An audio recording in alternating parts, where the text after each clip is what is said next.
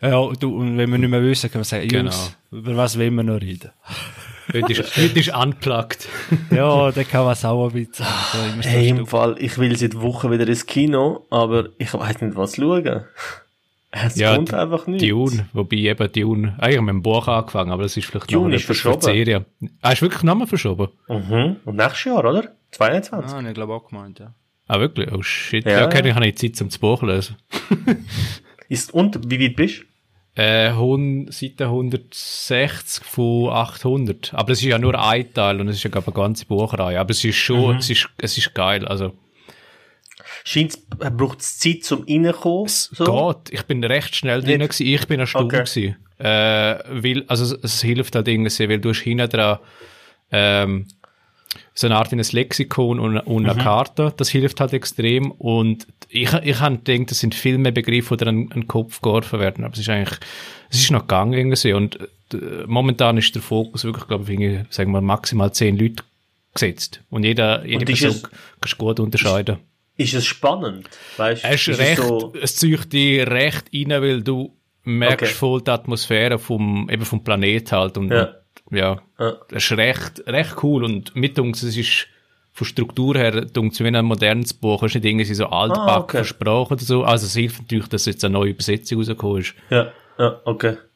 Weil das habe ich halt gehört von Leuten, die es gelesen haben, die gesagt haben, es sei ähm, halt über, äh, halt man merkt das Alter, dass man sich ultra Zeit lässt, um die Welt zu gestalten. Weißt du, so Ja. ähnlich wie bei Serien, wo heute einfach so Bam, Bam, Action, dies, das, Ja. Bam, Explosion, Verschwörung, alles wieder offen, weißt du, so. Ja. Und nicht wie früher, wo man sich Zeit gelassen hat. Eine Staffel, um überhaupt den ersten Charakter einbauen. Eine zweite Nein, Staffel, um überhaupt Umstände erklären. So. Sind, wir, sind wir schon im Podcast? Eigentlich schon, gell? Eigentlich schon, ja.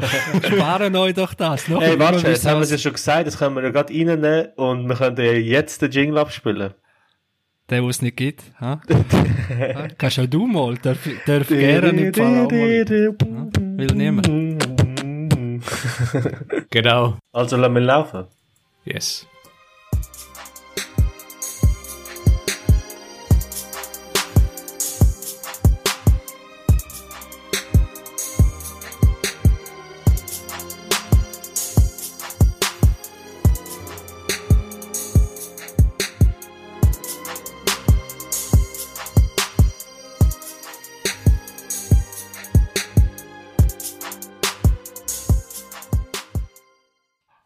Also, herzlich willkommen zu einer neuen Ausgabe von die Filmpaten. Wir stehen für Filmwissen, für Diskussionskultur im Serienbereich und ja, alles, wo rund um Film und Serie so, ja, wo sich drum bewegt, das super ist, super Start, super Schnort. Komm, wir machen weiter. Äh, Ganz, ganz wichtig, ich vergesse immer zum sagen, folgen uns doch auf Facebook, auf Twitter und auf Instagram. Vor allem auf Twitter erfahren da auch ganz viele äh, Neuigkeiten allgemein zu Film, was gerade so am Start ist, welche Meinung wir darüber haben. Und wäre super, würden ihr uns supporten und ja, indem wir uns ja, Faton hat gerade ein technisches Problem gesehen, kein Problem. Äh, was wir auch noch unbedingt müssen machen ist auf Patreon oder auf einer anderen Plattform, eine Support-Plattform einrichten, wo ihr uns dann könnten, falls ihr das gut findet, was wir machen, finanziell ein bisschen unterstützen, dann können wir ein besseres Equipment holen und allgemein, ja, vielleicht auch mal Gäste einladen. Und, ja. Heute sind nicht ganz alle an Bord. Der Dario, wer in Winterthur ist heute dabei. Genau. Voll am Start. Voll am Start. Der Faton eigentlich auch. Er hat gerade ein technisches Problem. Äh, er ist in Zürich und in Chur. Mein Name ist Chris. Ich hangle mich da gerade durch das Intro, wo heute unglaublich gut ist. Ich glaube, heute habe ich jeden Moderationsjob auf sicher. Äh, genau. Jetzt würde ich sagen, in der ein bisschen freier Folge starten wir gleich einmal mit etwas altbekanntem. Und zwar, was wir zuletzt gesehen haben. Dario, hast du irgendetwas, wo gerade gesehen hast und empfehlen kannst oder davor warnen? Nein, also davor warnen kann ich nicht. Äh, aber ich habe eigentlich, ja, also zwei Sachen gesehen, also zwei Serien, äh, an denen bin ich dran. Ähm, das eine ist von Act X, äh, die elfte Staffel. Die ist, glaube ich, im 2018 rausgekommen. Die aktuellste Staffel, nachdem Act X ja längere Pause gemacht hat und dann eigentlich mit der zehnten Staffel zurückgekommen ist, glaube ich, im 2015 oder 2016. Ähm, hat, ja, dort ist es einfach nicht so super gewesen, muss ich sagen, die zehnte Staffel. ähm, also zehnte also, Staffel, boah. Ja, die Vorgängerstaffel, also, aber die ist wirklich, die hat mir nicht so gefallen, die ist so zu, soll ich sagen, zu abstrus gewesen, zu hölzern. Ähm, aber jetzt die neue Staffel, die elfte Staffel, die ist wirklich recht cool gewesen. Mir jetzt dunkt, ähm, also ich muss ja vielleicht sagen, als Disclaimer, ich habe die ganze Season oder die ganze Serie gesehen haben das eigentlich super gefunden, haben eben äh, Foxmulder, äh, Scully, die zwei sind einfach das Hammer-Duo. Ich finde, die haben einfach eine super Chemie ähm, auf, äh, ja, auf dem Bildschirm, kann man sagen. Und jetzt äh, die Chemie, die mir, die ist jetzt in Season 11 wieder spürbar gewesen. Ähm, eben, es kommen die altbekannten Figuren vor. Ähm, eben der Typ, der immer rauchen tut und dann all die mysteriösen Vorfälle rund um ja, unklärte Mordfälle oder Aliens Aber, und all das Zeug. Was ist, ist, ist Season 11? Die ist jetzt neuer? Die ist neu, die ist aus dem 2018. Und, okay, okay. Genau, und dazwischen hat es ja noch Film gegeben und alles, aber die sind ja eher ein bisschen, mau gewesen. Ähm, aber jetzt, das neueste Werk ist das. Ob, ob ja. ich die auch gesehen habe, der Anfang, das ist ja recht auch beworben worden, wieder auf Pro 7 oder so, gell? Ja. Ist das nicht? Ja, auf jeden Fall recht viel Fanservice auch, glaub, gell? Genau, also viel Fanservice hat es gegeben. Äh, also es gibt so einzelne Folgen, wo sagen wir vielleicht eben unter Fanservice ab äh, ja, einstufen kannst, aber es hätten auch recht viel eigenständige Ideen und ähm, ja, also der Vibe, wo, wo man gespürt hat, ist cool äh, ähm, und hat mir eigentlich mit so gesagt, was einfach jetzt wie schade ist, glaube für eine allfällige Staffel 12 äh, hat sich äh, Gillian Anderson, also die Scully-Darstellerin, glaube ich, ein bisschen quergestellt. Die hat irgendwie gesagt, sie will irgendwie nicht mehr. Äh, ja, irgendwie Hauptgrund hat sie genannt, dass die Einschaltquote nicht so gut gewesen ähm, ja, jetzt, glaube letzter Stand ist einfach eben, dass der Produzent von Actix, glaube der Chris Carter, der versucht sie wieder an Bord zu holen, aber du mal schauen. Ich kann jetzt ja, noch die letzte... Millionen Stimmen und dann kommt das schon. Ja, eben, das ist immer so die Frage, oder? Also ich habe jetzt noch eine Folge habe ich ausstehend, eben, ich habe gedacht, ja, scheiße, ist jetzt mit der Folge, wo jetzt noch kommt,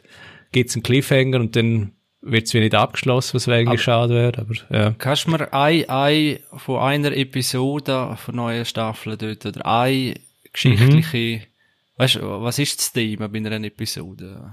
Ja, wie soll ich sagen, es gibt halt die, die Hauptgeschichte, wo sich rund um das FBI dreht und was so die Machenschaften sind rund um das FBI und dann gibt's halt so, sagen wir so Schattenregierung und all das Zeug, so eine kleine Verschwörung rund um das FBI und das ist eigentlich die Hauptstory und dann dazwischen hast du eigentlich einzelne ähm, Folgen, wo dann irgendwie ähm, ab, also in sich geschlossene Geschichten sind. Und eine Geschichte, die ich noch recht witzig gefunden habe, und die ist eigentlich auf lustig trimmt, also die sollte man wie eigentlich nicht so ernst nehmen und ist eigentlich eben losgelöst von allem anderen, äh, ist so eine Geschichte rund um äh, AI, also um künstliche Intelligenz. Und äh, ja, eben so die Gefahr von künstlicher Intelligenz und dass die wie Überhand nimmt und dass eigentlich bereits heute im Alltag überall künstliche Intelligenz zur Anwendung kommt, sei es im eigenen Daheim, beim Essen, äh, auswärts in einem Restaurant oder irgendwie bei bei ähm, selbstfahrenden Autos und all so Geschichten oder bei Drohnen und so. Das wird so wie dort auf die Spitze getrieben der einen Folge und eben ich habe überhaupt mit dem gerechnet in dem Kontext von Act X, aber wenn dann halt eben so zwei charismatische Hauptdarsteller hast, wo sich dann wie wiederfinden plötzlich in so einer Szene oder in einer Folge, wo irgendwie eben künstliche Intelligenz ein bisschen überhand nimmt, dann ist es einfach recht. Aber wo, wo bleibt das Mysterium? Genau, das ist jetzt so, eine losgelöste Folge, wo das Mysterium nicht so drinnen ist. Und also mit ein anderer, mir nimmt Wunder, wo, wo ist das Mysterium noch? Das Mysterium, ja, ja es, es gibt halt, ähm, wie soll ich sagen, es gibt so das Mysterium, wer wirklich so die Strippenzieher sind, oder? Es ist halt immer so, ja, gibt's eben die Schattenregierung, wer hat wirklich die Fäden wirklich in den Händen und so. Und das ist immer so das Grundthema von Actix, eben natürlich dann eingespinnt in, ja, eben sind dann irgendwie die Ausrittischen schon da gewesen, wer weiß davon, hat man etwas vertuscht. Sie gehen halt voll auf Verschwörungstheorie und eben, es ist alles, alles irgendwie, ja, so mit Schattenregierung und so. Und sie nehmen das einfach irgendwie ein bisschen spielerisch auf, auf Chippen, sagen wir so. Aber das ist schon eben genial in diesen Zeiten, jetzt wo ja es ist Hammer, oder? Es passt jetzt, wo perfekt. Ja der, der Nachbar, vielleicht noch über die Verwandtschaft und weiss Gott wer, da diesen Verschwörungstheorien bald anhängen und eben wegen Covid-19 und der Pandemie und alles und das ist schon hoch im Kurs und eigentlich könnte ja da so eine Serie wie Akte X äh, richtig, richtig, wie soll ich sagen, so zum richtigen Zeitpunkt könnten die das noch so aufgreifen. Die Frage ist eben, was machst du denn daraus, oder? Weil, mhm. willst du es ja eigentlich nicht unterstützen oder bestärken und ganz ins lächerliche Zeichen auch nicht. Aber es ist ein heikles Terrain momentan. Ich habe Akte X noch zumal wo es, ja, was ist in den 90er oder Anfang mhm, 2000? Der 90er und 2000er, ja. Äh, schon mega Hype gewesen und dort, eben, das war noch vor Netflix, vor allem, gell, hey, und das war auch so die, die Serie gewesen, wo, wo so rausgestanden ist. Aber ich habe es nie recht geschaut, ich weiß gar nicht warum genau.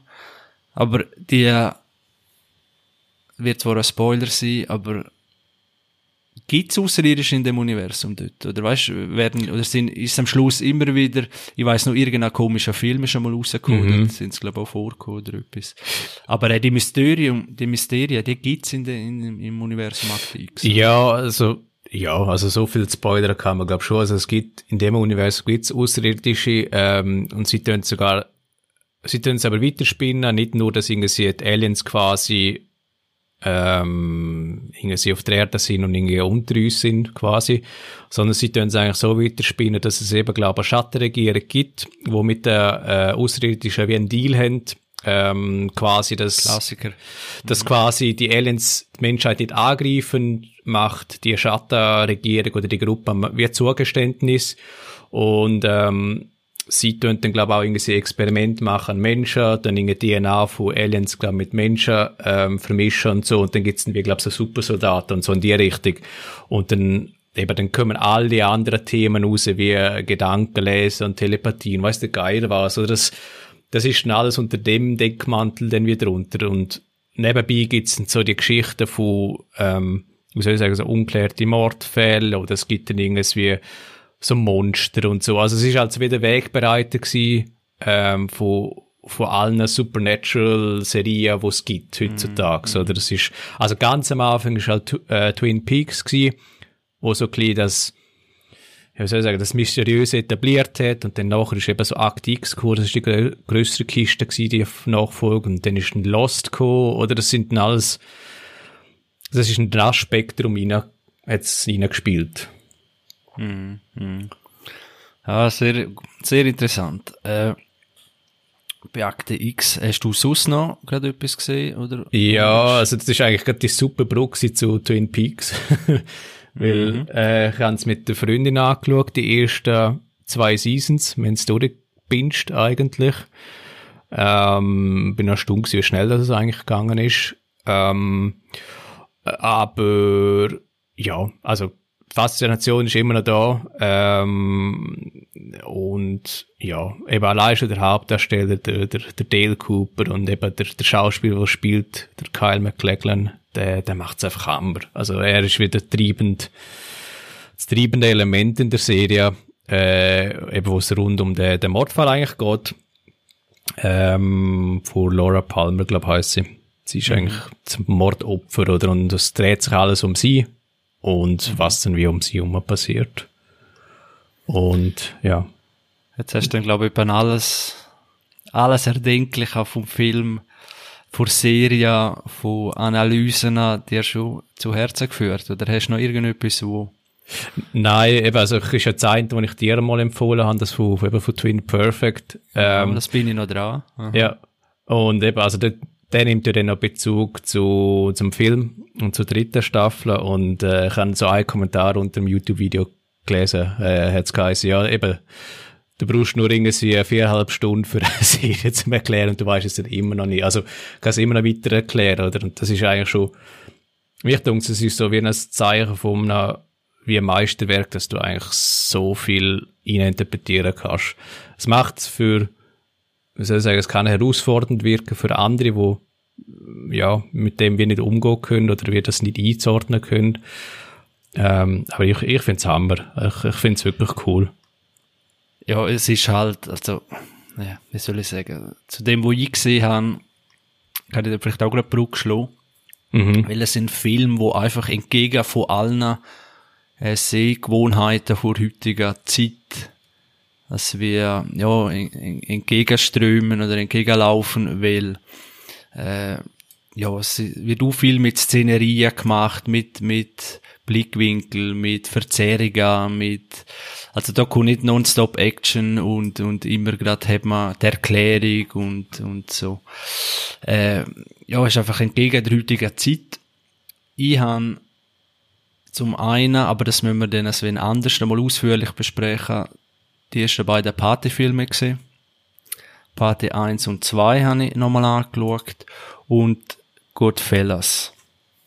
Und der charakterisiert ja eben auch ein bisschen das, wo, wo ja, dann gehen Szenen länger und dann wird etwas aufgebaut und langsam und, und lebt mhm. sehr vom Schauspiel und ja, das einmal im Blockbuster-Kino äh, findet man das natürlich nicht mehr.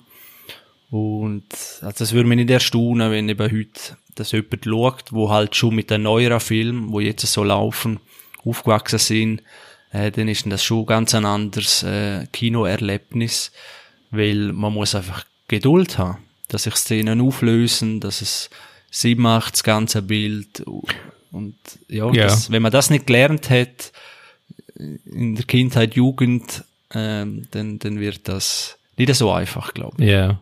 Aber es ist, glaube ich, weiß auch nicht, ob dort wie Film auch eine Rolle spielen können, die Leute oder die Zuschauer wie zu erziehen. Also, ähm, eben, man, man mag sagen, dass irgendwie der Grund, warum Film sich wie heute nicht mehr so Zeit lassen oder warum irgendwie Film heutzutage immer mit einer Erzählung am Anfang starten müssen, äh, dass es eine Konsequenz von Kultur ist, dass die Leute nicht mehr so viel Aufmerksamkeit äh, schenken, wenn sie etwas schauen ich glaube, da kann ein Film auch wie mal gegen den Strom schwimmen und einfach mal sich Zeit nehmen zum, zum... Ja, weißt du, wer das gemacht hat? Wer hat das gemacht? Der Irishman. Ja, aber der hat sich und, zu viel Zeit genommen. Ja, ja, aber siehst ja. Das aber du kannst ja Zeit nehmen und schlecht Zeit nehmen. Ja, ja, ja, natürlich. Nur wegen Zeit nehmen muss ein Film nicht gut sein oder wie auch immer. Aber mir hat wirklich, äh, also Part 1 geht noch, 2 ist für mich schon ein bisschen länger gezogen und auch gut Fellas hat so ein paar Sachen, wo dann, also du musst auch schon Geduld mitbringen, oder? Und natürlich bei Irishman wird's wird's noch mehr, ja, wird Geduld noch ein bisschen mehr strapaziert, äh, aber ist natürlich auch erstens im gleichen Genre, im gleichen Aufbaumechanismus habe ich so ein bisschen das Gefühl. Mhm. Äh, und, und finde die eigentlich ziemlich, ziemlich ähnlich. Einfach, der Irishman ist noch ein bisschen gestrickter. Äh, ich, ich finde Irishman einfach schon extrem redundant. Es gibt so oft wird das Gleiche immer wieder gesagt. Genau. Was Goodfellas und Casino deutlich besser machen ist. Und ich finde, das sieht man dem auch gelesen, dass ähm, der Irishman der erste Film von Scorsese ist, wo niemand nochmal drüber ist und nochmal cuttet hat und nochmal gemacht hat. Und ich finde, das merkt man dem Film an. Das merkst du Irishman ist so, glaube der Film, wie Scorsese ihn für sich einfach ganz allein will. Das ist ja voll easy, das ist voll legitim, aber es sind dreieinhalb Stunden und so viele Sachen, wo er als wichtig befindet, könnte man einfach rausnehmen, weil sie, wenn du den Film anschaust, einfach denkst, okay, das ist jetzt zum zehnten Mal gesagt worden. Und das finde ich hat Casino, Goodfellas und Welten besser. Ja, ich glaube, der Unterschied ist zwischen ähm, sich Zeit nehmen und, ähm, also das wäre quasi vielleicht gut, gute Seite und die schlechte ja. Seite, wo gleich äh, Längen heisst, äh, ich glaube, der, Unterschied ist, ob du einen Spannungsbogen hast in dieser langsamen Szene. Also hast du irgendwie einen Spannungsbogen, wenn du dir Zeit nimmst für etwas. Und eben bei Irishman habe ich gedacht, hey, also der Typ, also ich weiß jetzt nicht, ich überspitze es irgendwie, der ist einfach irgendwie am Sitzen und er, du merkst nicht, er tut sich nicht in Zeit nicht oder überlegt sich nicht etwas, es ist einfach, er nimmt irgendwie Platz in der Szene, aber die Szene sagt wie nichts aus, also sie hat keine, keine weitere Message. Und äh, eben bei, bei Goodfellas oder so, oder, oder bei Casino verhandelt hat es mit der sie spielen mit der Anspannung oder äh, rastet er jetzt aus, überlegt er sich jetzt irgendwie auszurasten, muss er sich unter Kontrolle halten. Das ist auch bei, bei, ähm, bei Sopranos auch häufig der Fall. Es gibt dort auch langsamere Szenen, aber du hast immer das Gefühl, der, der Schauspieler, der in dieser Szene drin ist, der überlegt sich etwas, wie er reagieren wird in der nächsten Szene. Ganz und, genau. Und das ist bei Irishman ist das einfach so, boah, hey, weißt es, es gibt den Charakteren etwas, weißt, die Zeit sich nehmen, um einfach so einen Moment, wenn Tony Soprano oder seine Schwester oder irgendeiner von seinen Jungs, du, du einfach in der, in der Szene, in den drei Minuten, zwei Minuten, fünf Minuten einfach merkst, was in ihm und mit ihm passiert.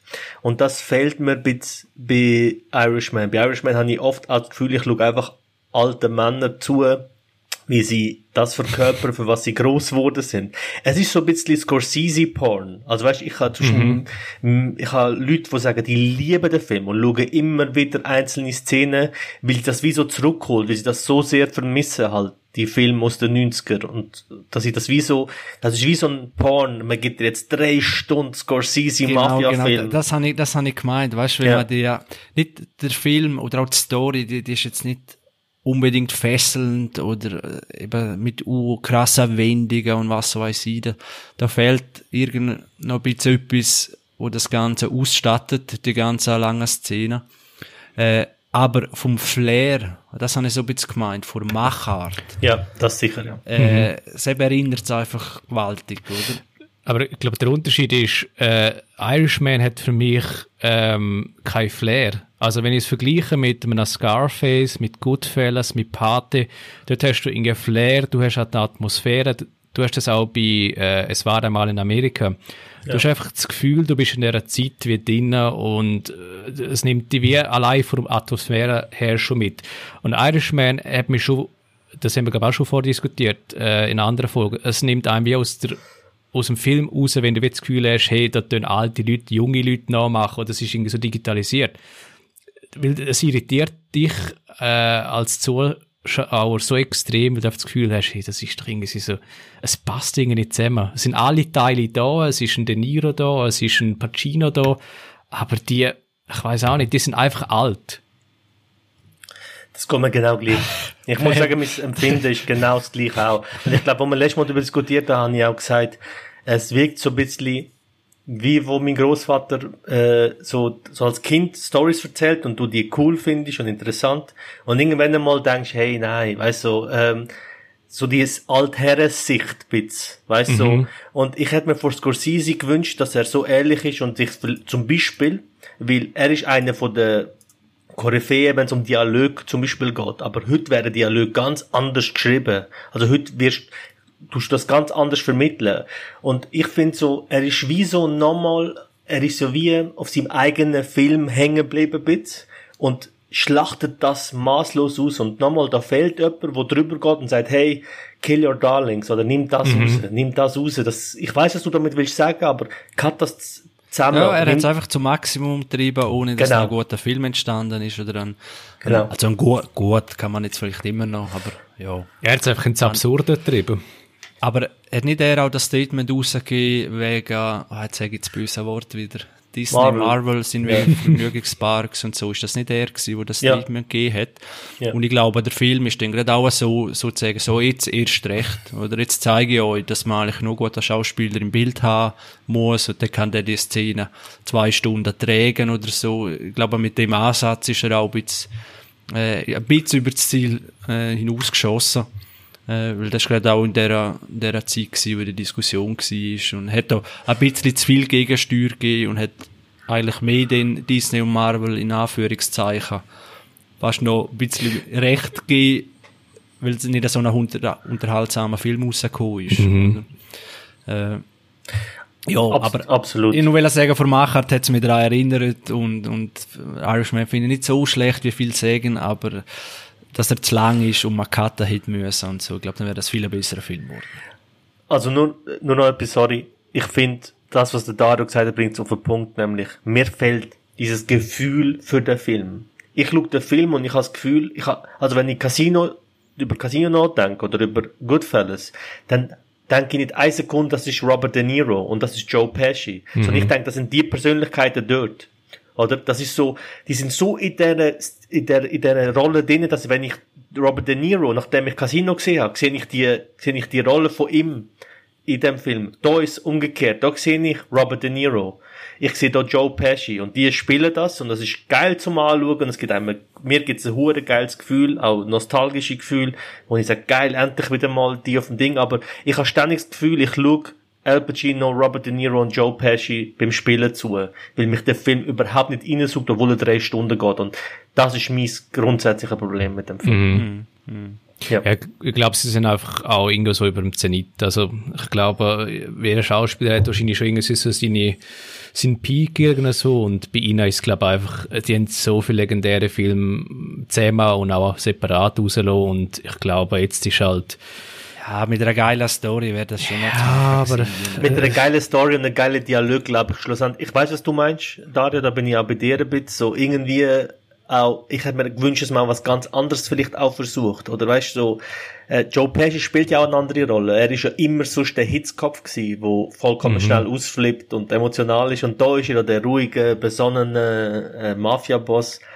Und der Ansatz komplett durchzuziehen, aber bei allen Bits und eben, sich vielleicht trotzdem aber jemanden reinzuholen, wo da andere Dialoge schreibt. Also stell dir mal vor, ich weiß, ich sage das hundertmal, aber Aaron Sorkin schreibt dort Dialog. Und es geht nicht darum, dass er klassische Sorkin-Dialog schreibt, sondern dass er mit Scorsese zusammen einen neuen Weg findet, um das zu schreiben. Aber oder irgendein andere, das hätte ja, ich geil Das ist ja Krux an der ganzen Sache. Einerseits willst du, du willst ja einen De Niro haben und du willst einen De Niro in dieser Szene haben und, ja. und andererseits willst du ihn mal anders erleben. Und, ja. und und, und wenn halt der, keine Ahnung, einen Charakterkopf schon x-mal erlebt hast in, in, seiner Rolle, dann erwartest du es einerseits, aber andererseits langweilt er einem auch ein bisschen. Das haben wir ja auch schon gehabt beim, beim äh, DiCaprio, beim, beim Walken, oder jetzt sind sie einfach in ihrem Ding gefangen, sie sind in ihrem Mustering gefangen und es ist vielleicht nicht mal unbedingt ihre Schuld irgendwo. Also schlussendlich will das Publikum irgendwie wie das und wir sind da irgendwie mitschuldig als, als Zuschauer. Ja, jetzt ziehst du uns alle rein. alle, alle. Jetzt sind, wir, jetzt sind wir die Schuld an, an schlechten Filmen, das ist nicht möglich. Nein, was, was du glaub meinst, ist schon so, dass wir das uns alle gewünscht haben. Und, mhm. äh, aber es gibt ja den berühmten Satz, äh, der Satz, Kunde ist König, ist ganz bestimmt von einem Kund äh, gesagt worden. Und dass man uns ein bisschen was davon gibt, ist voll in Ordnung, aber trotzdem ist die Aufgabe von einem Künstler, also von einem Regisseur oder von einem Autor, den neue Elemente hineinzubringen oder einen Schritt weiter zu gehen, also irgendetwas zu, zu verändern. Also, egal ob es Fußball ist, Film, Serie, egal was, alles muss so wie ein bisschen auch weitergehen. Du musst so ein bisschen mit der Zeit gehen oder etwas Neues kreieren. Aber da ist der Film, und das ist mir auch mein Problem, er er, er besinnt sich ja schon auf die Stärke von Casino und Goodfellas, aber ist nicht annähernd so gut wie Casino und Goodfellas in meinen Augen. Also er schafft nicht einmal das. Also er schafft nicht einmal das Gleiche zu machen. Aber weißt du, das macht die anderen wie ein bisschen besser, weil es heisst, ja. nur Zutaten allein machen es nicht. Mhm. Nein, genau. Zusammensetzung. Und, und ja. man hat eben immer ein bisschen das Gefühl, okay, gut, mit den Schauspielgrößen, ja, da kann in Anführungszeichen jeder einen guten Film machen, oder? Da, da hat man Kamera drauf und, und dann legen die los. Und so ist es eben nicht. Oder? Und, und das zeigt wahrscheinlich, das ist vielleicht noch das, das Positivste, was man da kann rausholen aus Irishman. Dass man da die Erkenntnis hat, dass es einfach kein Selbstläufer ist und es braucht immer ein gutes Drehbuch, es braucht immer, äh, auch gute Schnitt und so weiter. Also es ist da, und ja. es braucht halt wie auch, äh, es braucht auch wie ein, äh, ein Feedback-Loop, oder? Es nützt nichts, wenn du wie ein Genie bist, aber du irgendwie keine Grenzen aufgezeigt bekommst oder kein Feedback auf, auf, auf dein künstlerische Wirken, oder? Dann, weil dann, dann laufst du, glaube ich, irgendwie in Gefahr, dass du dann irgendwie etwas machst, was vielleicht nur dir persönlich gefällt, aber mhm. alle anderen tust du wirklich anecken, oder? Oder bei mhm. anecken. Mhm. Ja, voll. Ja, ich habe einfach gemerkt, so Mafia-Filme, ah, es ist einfach, es ist einfach schon geil. So, ich lieb's. Die ganze, und vor allem, es schwingt immer so im Hinterkopf, äh, ja, vieles ist schon wahr. Also weißt, wir ja. finden vielleicht in abgewandelter Form oder so, aber äh, das Milieu oder die Szene, wie man es auch immer nennen will, unser, unser Podcast heißt auch so. Äh, nein, aber es findet wirklich statt in dieser Welt und das fasziniert auch, obwohl es wirklich grausame Sachen sind. Und, und ja, das ist, glaube wo die Leute auch am Tatort und so weiter fasziniert, oder? Mord passieren, äh, es muss aufgelöst werden und der Crime-Aspekt ist für mich bei Mafia eigentlich viel weniger, bei der Mafia-Film viel weniger das, wo interessant ist, sondern ich möchte euch schnell fragen, von Bate 1 und 2, mhm. wenn ihr es noch ein bisschen im Kopf habt, äh, ja. was, was, was sind die besten Szenen für euch oder die, die besten Momente im Film oder wenn ihr jetzt einen müssten sagen? Schwierig, also ich habe ich hab nur noch also ich weiß ein bisschen noch, um was es im zweiten Teil geht. Das spielt sich primär in den 20er Jahren. Das ist, glaube ich, ein bisschen Vorgeschichte ähm, von, eigentlich von dem vom ersten Teil. Dann. Ja, es gibt zwei Ebenen. Beides, ja. Genau. Es ist genauso zwei Ebenen und, und äh, ich weiß auch nur, beim ersten Film hat es halt so es gibt schon so klassische Filmszenen dort, wo der eine Ding, ich weiß nicht, der Sunny, glaube ich, verschossen wird, Dinge im Auto, dann gibt's den Pferdekopf. ja, okay, bei einem 50 Jahre alten Film ist es mir erlaubt. Ja, aber das ist äh, wirklich die, die Wendung dort. Das, man denkt nicht, wenn man das erste Mal dort gesehen hat und, und nicht weiss, das ist eine heftige Szene. Mich hat es ja mehr überrascht, dass, dass er stirbt. Also, ähm, im, ersten Teil, weil ich habe gedacht, ja, das ist jetzt die prägende Figur und, und der, der wird jetzt in den nächsten Teil, also ich ja, weiß nicht, ob schon... recht aufgebaut und so, gell? Und genau, und dann, dann zack, oder, dann gibt's die Übergabe zum, zum Sohn quasi und der muss sich jetzt wieder Respekt verschaffen und, und äh, ja, und eben die, die Orangen-Szene in jedem, glaube ich, der, der Clou ist ja mit den Orangen, glaube in jeder äh, Szene, wo noch Orange drin ist, wird dann auch Mord irgendwie stattfinden in den nächsten paar Minuten. Das ist, glaube ich, immer so ein Indikator gewesen. Ähm, das, eben, es hat halt schon so eine Aneinanderreihung von eben von Szenen, von, von einzelnen ikonischen Sachen. Am Anfang auch die Hochzeit, wenn er eigentlich eingeführt wird als Charakter. Das ist auch ja, recht ja. einzigartig gewesen, so, so völlig unschuldig. Und ein Satz etabliert eigentlich ihn schon als, als Obermacher und oh shit, von dem muss man in Acht nehmen. Und gleichzeitig, also wenn ich, wenn du hast ja gefragt, was sind so die ikonischen Szenen, mhm. für mich äh, sind ikonische Szenen eigentlich die, wenn Marlon Brando äh, verhandelt. Das ist mir, bei Sopranos finde ich das auch immer die geilste Szene, wenn verschiedene Familien oder externe mhm, mhm, ihn etwas fragen oder etwas wollen und wie er damit umgeht. Weil im Prinzip ist er ja Manager. Also weißt, er ist ja, er macht ja nichts anderes als er managt eine Firma. Da ist eine Familie und es geht um illegale Geschäfte, aber er managt das. Und so, für mich sind ikonisch natürlich die erste Szene, wo der ein, ähm, ihm um einen Gefallen bittet an der Hochzeit von seiner Tochter und schon allein wie die Hochzeit eingeführt ist und wie du das Gefühl für so eine italienische Familie in Amerika bekommst, das ist so sensationell übergebracht, dass du, du sofort das Gefühl für das hast, das was eben bei Irishman zum Beispiel in meinen Augen einfach fehlt. Und der Moment, wenn er ihm sagt, die, der, der eine, der kommt und sagt, ja, meine Tochter ist von zwei Typen vergewaltigt worden, ich will, dass du, in, dass du sie tötest. Und er dort hockt und du denkst, das ist ein Mafia-Boss, der wird das jetzt das machen und er ihm sagt, nein, sorry, aber es geht nicht, das ist nicht fair.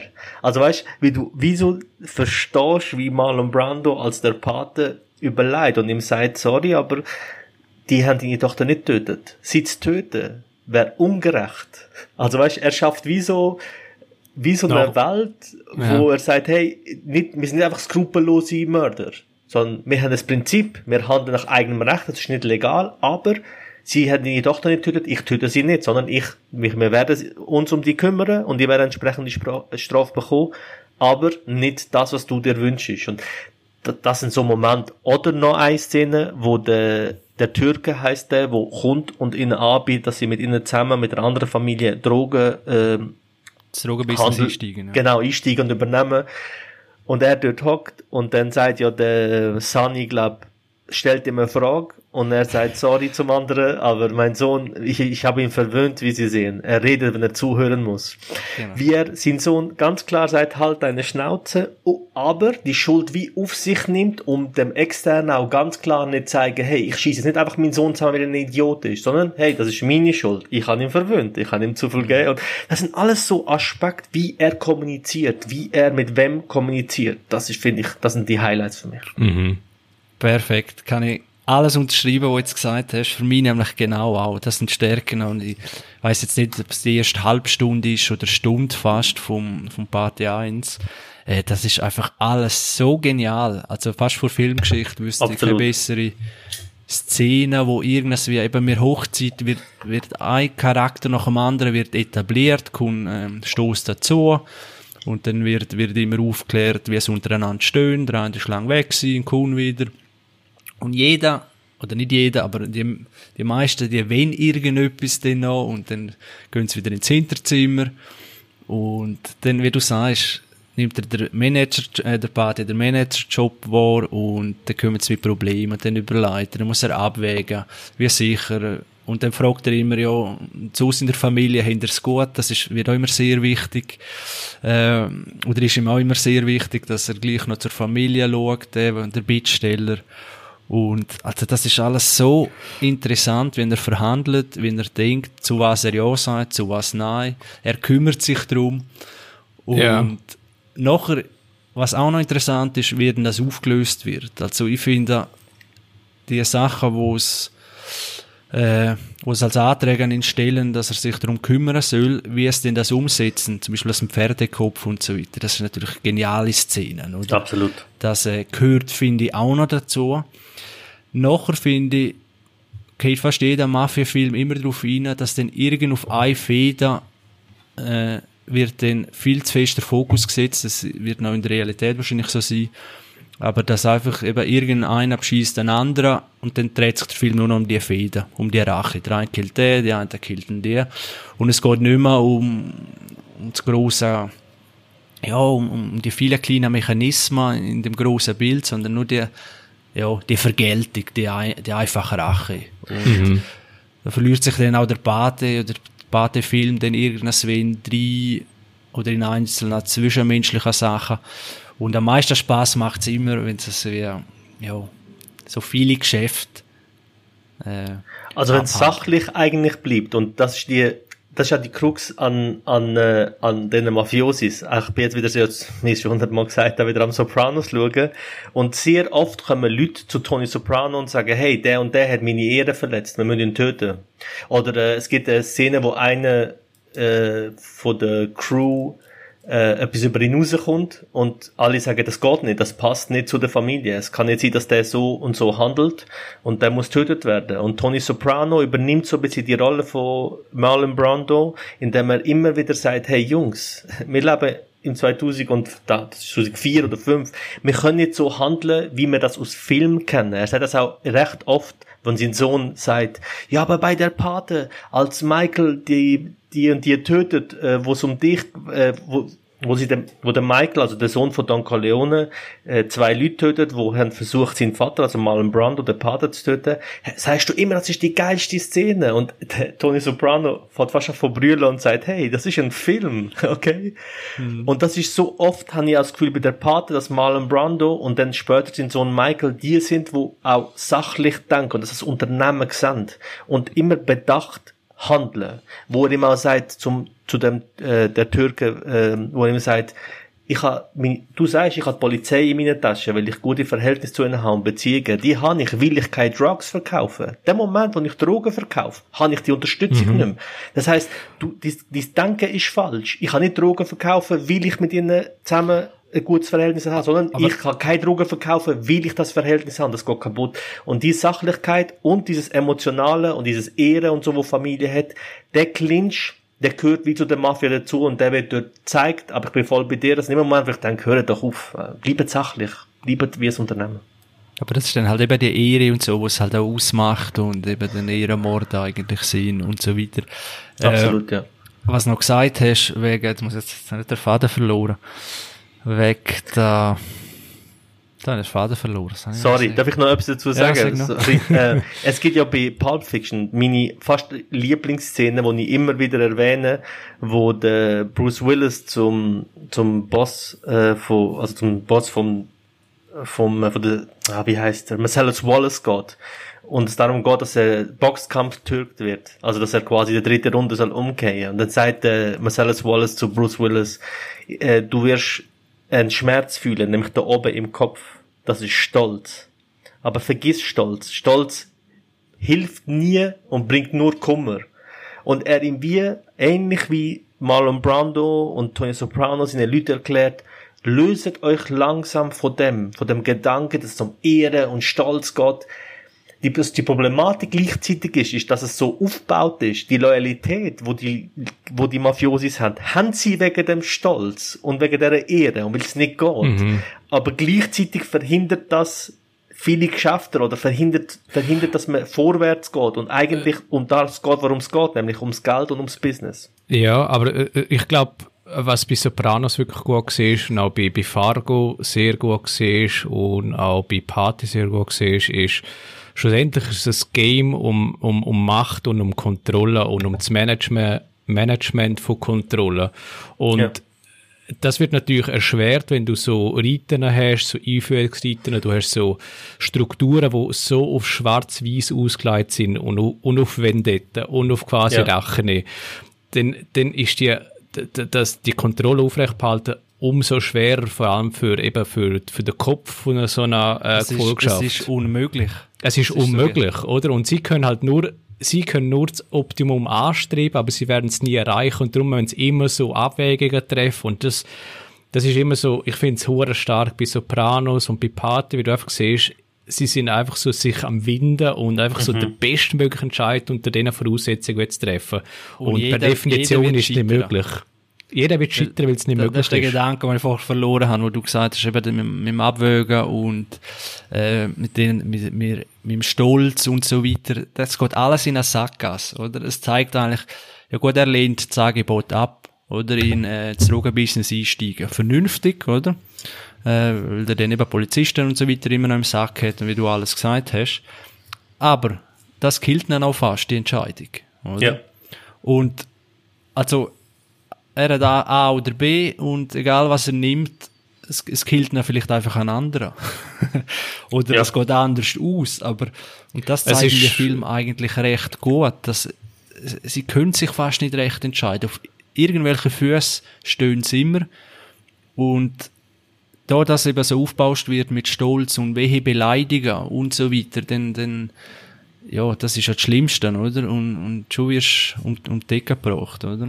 Es ist eigentlich also. das Rauszögern vom äh, Unausweichlichen, oder? Und äh, eigentlich das möglichst lange aufrecht behalten von einem sehr ähm, fragilen Kartenhaus. Und eben da kommen noch Karten auf und da vielleicht irgendwie, dann ist es irgendwie nicht, nicht sauber aufgeleitet auf dem Kartenhaus und irgendwann bricht es einfach zusammen. Und das sieht man bei Maffiafilmen, das sieht man bei Drogenfilmen, das siehst bei, äh, bei Narcos, äh, beim Chapo, das siehst du einfach überall. Und das ist einfach so auf auf das Extreme ja, aus auch, auch bei Narcos oder, oder, so, genau, wo es, dass wir auf dem Höhepunkt sind, hey, Geld ohne Ende, wo sie eben dann noch müssen, oder der Escobar, wo sie dann noch müssen, äh, Löcher buddeln, um das irgendwo noch verstecken, und es ist einfach so viel Geld hin, die ganze Politik im Sack, der Präsident, Polizei, Militär, und dann denkst du, was will jetzt passieren, oder? Jetzt ist er einfach, jetzt hat er alle Konkurrenten ausgeschaltet, eine riesen Armee hinter sich, das ganze Land, Bevölkerung sogar, und gleich, oder? Irgendwo auf dem Dach am Schluss erschossen worden und, ja, also, ja. Oder man auch, schlussendlich Feinde. Genau. Ich glaube, ich glaube, es ist einfach auch, also nicht nur in der Mafia- und Gangster-Szene, ich glaube auch, dass ein, dass ein Manager von einem Großkonzern, wie, wie zum Beispiel Novartis oder Swisscom, ausständig mit so Sachen muss kämpfen. Oder mehr in unserem Leben. Ich glaube, dass, dass der Versuch, ich glaube, bei Madman sagt das Donald Draper, der, ähm, John mhm. Hamm, der Hauptdarsteller, er sagt so, wir versuchen im Chaos, was das Leben eigentlich ist, was die Welt ist, nämlich ständiges Hin und Her, Abwägen und ständig nie, also es geht in dem Sinn zu, zu 90% keine richtige Entscheidung. Es gibt nur A oder B oder C und jedes bringt seine Vor- und Nachteile mit sich. Und dieses ständige Ringen und Versuchen, Ordnung in ein Chaos zu bringen, ist einfach unglaublich den, schwer. Dass wir den Kampf verlieren am Schluss, das ist klar, gegen das Genau. Chaos, oder? Wir Ja. stimmen uns einfach, aber oftmals, oder sind die einfach nicht so, äh, ja, matchentscheidend oder gerade tödliche Entscheidungen. Können wir natürlich auch treffen, oder? Das, das gibt's auch, äh, im, im bürgerlichen, normalen Leben, sage ich mal. Aber äh, es sieht so aus, wie sich das voll potenziert, um so, ja, weiß jetzt auch nicht, auf die schiefe Bahn, sage ich mal.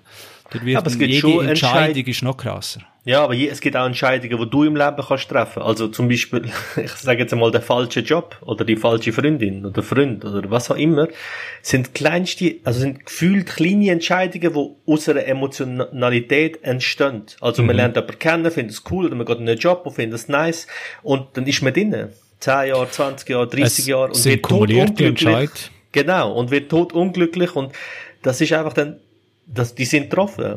Und jetzt ist die Frage, ich kenne Leute, die dann sagen, fuck, jetzt muss ich etwas verändern, dann haben sich dann getrennt von ihrem Partner oder den Job gewechselt und dann haben sie gemerkt, fuck, ich muss zurück, ich bin tot unglücklich mit dieser neuen Entscheidung. Und ich glaube, dieses ständige Abwägen von, jetzt, um zurückzukommen bei der Pater oder bei Tony Soprano, gehe ich auf meine Leute ein und versuche sie so zu führen und zu verstehen, weil das Konstrukt, wie sie denken, führt dazu, dass ich erfolgreich bin und dass unser Geschäft funktioniert. Oder brich ich das, um weiterzugehen und riskiere, dass ich einen Bruch zwischen ihnen und mir habe. Das ist so ein ständiges Abwägen und Fighten. Und ich finde, gerade bei Sopranos, und das ist halt der Vorteil bei einer Serie, wird das so oft gezeigt, wie, wie er, er sagt, glaube auch eine zu seiner Psychiaterin, jede Entscheidung, die ich getroffen habe, war falsch. Und dann endet die Szene. Und ich habe mir dann, ich denke immer dann, das stimmt nicht. Es sind sehr viele Entscheidungen, wo ich denke, dass sie sind falsch, aber im Nachhinein, wenn du das verfolgst, sind das genau die richtigen Entscheidungen. Du kannst es erst aber, am Schluss um Sterbebett sagen, ob Genau, richtig und, oder falsch und sogar dann wird es schwierig, weil es holt in Sachen wieder ein oder Sachen lösen sich auf oder Sachen sind geregelt. Aber Ja. kann man dann irgendwo, irgendwelche andere Leute, wo er gar nicht mitbekommt, sind davon betroffen. Das heißt, es hat so ein Ausmaß, dass es gar nicht kannst sagen schlussendlich. Das, genau, also da kann ich gerade einen Bruch schlagen zu einem anderen Film, zu Mr. Nobody. Ähm, das zeigt, äh, das mit dem... Zu dem habe ich auch eine Geschichte. Zu dem haben wir eine andere Geschichte.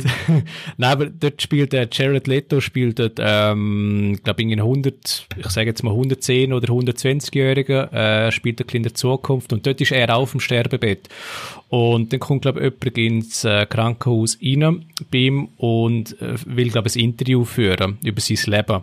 Und dann tut er auch Revue passieren lassen und äh, was im Film noch recht cool visualisiert ist, ist, dass zum Beispiel, glaube eine Entscheidung, äh, dass, dass der, der, der Typ hätte müssen eine Entscheidung treffen zum Zeitpunkt X und du siehst im Film, wie äh, drei mögliche Entscheidungen zu einer Situation sich dann abspielen. Und Ein, ein Beispiel würde ich dort geben, Dario. er, Er läuft, läuft, das, ja. ja, er läuft, äh, oder wie soll ich sagen? Er ist jugendlich, äh, was ist er dort? Ich weiß jetzt auch nicht, 15, 16, äh, in einer Szene, und dann läuft er so an einer, an einer Bushaltestelle oder an einer Parkbank vorbei, und dort drauf sind drei, drei Mädchen, oder drei Frauen. Drei junge Frauen, so. Und dann löst der Film nachher auf, dass, wenn jetzt er mit jeder einzelnen Zimmer ist, wie wird das Leben verlaufen? Oder? Und dann sieht er, ja, wir einen, äh, ja, da läuft es einigermaßen gut, ein bisschen langweiliger Job drin und dies und das und auf das Mal kriegt er aber gewaltige Depressionen. Von da das Haus fast anzünden, Zeug und Sachen und äh, entwickelt sich in ein schreckliches Leben nachher. Und dann siehst du noch einen anderen Strang, und er miteinander, oder wir, wir zweiten, die sind dann immer so, die eine ist gelb angelegt, die eine ist äh, immer so ein bisschen, dass man es durch den Film ein bisschen verfolgen kann. Und dann sieht er das zweite Leben, wie es mit der würde laufen. Und so weiter. Und Das gibt Entscheid von Folgenentscheid, oder? Genau. Und das ist jetzt nur so eine Szene, wo, wo es dann äh, um die Partnerin geht. Das Gleiche gibt's auch. Die Hauptentscheidung ist, die ist eigentlich genial. Wenn ich die davon wegnehme, also es ist nicht äh, ein Spoiler, aber er ist auf dem Bahnsteig und die Eltern trennen sich. Das heißt, Mama, Papa ist dabei am Bahnhof. Und dann überlöhnt es ihm sozusagen die Entscheidung, mit wem geht jetzt er mit? Mit Papa oder mit Mama? Und je nachdem, wo er sich entscheidet, ist also sein Leben. Völlig anders. äh, eine schwierigere Entscheidung kannst du einem Kind, glaube ich, nicht stellen. Mhm. Und der Film beleuchtet beide Seiten. Äh, und, und der Film macht eigentlich das, darum gehört auch fast zu meinen Lieblingsfilmen, äh, gehört so zum Besten, weil er uns das bietet, was wir im echten Leben eben nicht haben. Wie du gesagt hast, Vater, und du, du weißt nicht, ja, ist jetzt die Entscheidung wirklich so schlecht gewesen? Weil, um das zu bewerten, müsstest du wissen, wie wäre es verlaufen, äh, wenn du die Entscheidung anders getroffen hättest. Und das kannst du nie mit Sicherheit sagen, oder? Genau. Du kannst, die, du kannst die perfekte Freundin, die perfekt, oh, hätte dir doch angesprochen und so weiter. Ja, aber du weißt nicht, was sich alles noch daraus ergibt, oder? Was alles noch auf einem zukommt, ob es genau. Krankheit ob irgendwas ist. Genau. Und, ja. Du, eben, und sehr vieles, äh, also weißt, das ist ja, wir sind tief in philosophischen Themen, finde ich recht geil, äh, aber das ist so, auch die Frage, selbst wenn du, also, ich finde, den Film habe ich noch nicht gesehen, den muss ich in dem Fall unbedingt schauen. Ich habe mir nur überlegt, schlussendlich gibt es so viele externe Faktoren, die nicht beeinflussbar sind von dir wo viel matchentscheidender sind als schlussendlich deine Entscheidung. Also wie entscheiden Leute um die herum? Also zum Beispiel, wenn du jetzt eine Freundin nimmst, wo eigentlich alles cool wäre, aber ihr Vater hat Depressionen, oder du hast ein schlechtes Verhältnis zu ihrer Familie, oder sie hat plötzlich ein, sie bildet sich weiter, hat einen Job irgendwo komplett anders und du musst umziehen, oder weißt du, das sind so viele Faktoren, wo eigentlich würden funktionieren, aber so viele Kleinigkeiten, Entscheidungen, die zusammenhängen. Glück. Ist ja, das Ding. Also du äh, brauchst einfach noch das Quäntchen, oder? Du kannst die perfekten Bedingungen haben, da kommen wir vielleicht zurück zu Irishman, wo die richtigen Zutaten hat, aber dann irgendwelche Entscheidungen, vielleicht hat auch Scorsese auch nicht, oder? Oder, ja, vielleicht haben die anderen nicht dafür können, dass Scorsese das jetzt halt nicht so hat wollen schneiden und so weiter. Haben aber auch alles gegeben für den Film, äh, und, und ja, und so kann es eben auch mehr Partnerin sein, oder? Dass halt eine dritte Entscheidung äh, das Leben beeinflusst von jedem Einzelnen und Absolut. auch von dir. Das Lustige äh, bei Scorsese ist zum Beispiel Wolf of, sorry, meine Stimme versagt gerade. Wolf of Wall Street ist ein Film, wo Leute lieben. Und ich habe mal eine recht geile Diskussion gehabt mit Leuten, wo mir gesagt haben, äh, der Film ist so geil, wie die Exzesse, wie, äh, wie das gezeigt wird und wie cool und wie der Typ Cash hat und wie er das macht. Und ich, ich den Film eigentlich eher als Kritik gesehen an Kapitalismus und was es mit Leuten macht, Erfolg zu haben. Also, ich glaube, dass Martin Scorsese nicht hätte wollen zeigen, hey, schau, wie cool John Belfort äh, gelebt das hat. Das, das, aber du kannst nicht, du kannst nicht entscheiden, wie Leute den Film aufnehmen und was sie daraus herauslesen. Also genau das Gleiche ist im Fall bei American Psycho. Ja. Äh, oh ja. Christian Bale, wo auch, das ist ja eigentlich, ich sage jetzt einmal die Gleichkritik wie Wolf of Wall Street. Ja. ja. Äh, auch Kapitalismus, Zeug und Sachen und sozusagen er kommt mit allem durch, oder? Er hat ja. am Schluss sogar äh, das, äh, ja, äh, das Crime oder ach, das kann ich auch das Verbrechen. Mit, das Verbrechen, danke. Halb englische Ding da. Verloren äh, Sogar gestehen und kann noch, kann noch davon, oder? Und dann denkst du, ja, das ist eigentlich ein mega kritischer Film, aber die Leute finden es einfach geil, seine Alltagsroutine, wie er super sportlich Zeug und, und, und alles managt und das finden mhm. die Leute geil, oder? Das gleiche mhm. mit Leonardo. Ich, ich glaube, die Leute haben es gerne, wenn sie sich blenden lassen. Und ich glaube, die Leute haben, ich, irgendwo haben sie auch Freude an Oberflächlichem und, und mhm. irgendwie, wenn, denn, wenn sie sehen, dass jemand etwas Oberflächliches hat und hat scheinbar Freude damit, dann, dann schaffst du irgendwie wie gerade einen Neid dafür, oder? Und dass dem innerlich wahrscheinlich so mies geht und irgendwie einfach innerlich kaputt ist, das, das siehst du halt wie nicht, weil es halt innen dran ist, oder?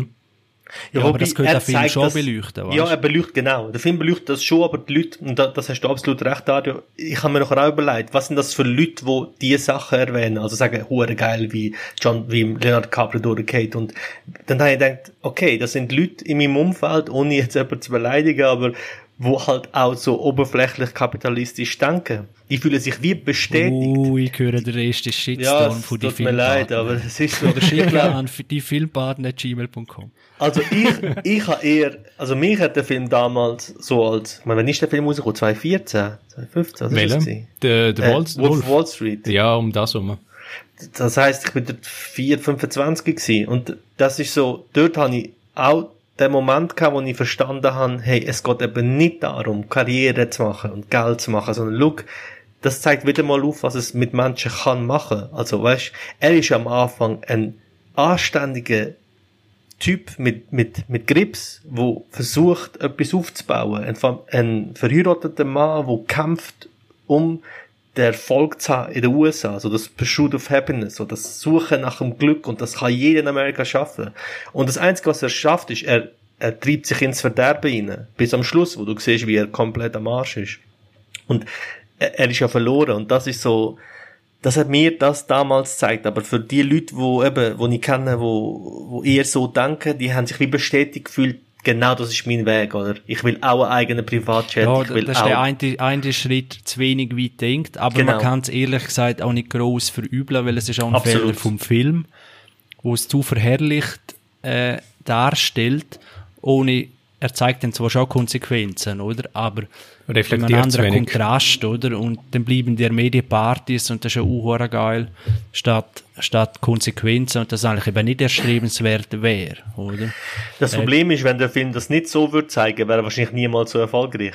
Verstehst du, was ich meine? Dann wäre so ein. Arthouse, ernster Film und die Leute würden das sagen, ja, das ist ein guter Film, aber ich glaube, die Masse, die es erreicht hat, der Film. Und das ist so, wo ich denke, die Masse, die das dann schaut und zelebriert und macht, und vielleicht schaut ihr das ein 20-Jähriger an und in 10 Jahren schaut er den Film nochmal an und sieht ihn dann mit anderen Augen. Das ist mir auch schon passiert, dass ich als 17-, 18-Jähriger etwas geschaut habe und denke, wow, so geil und so cool.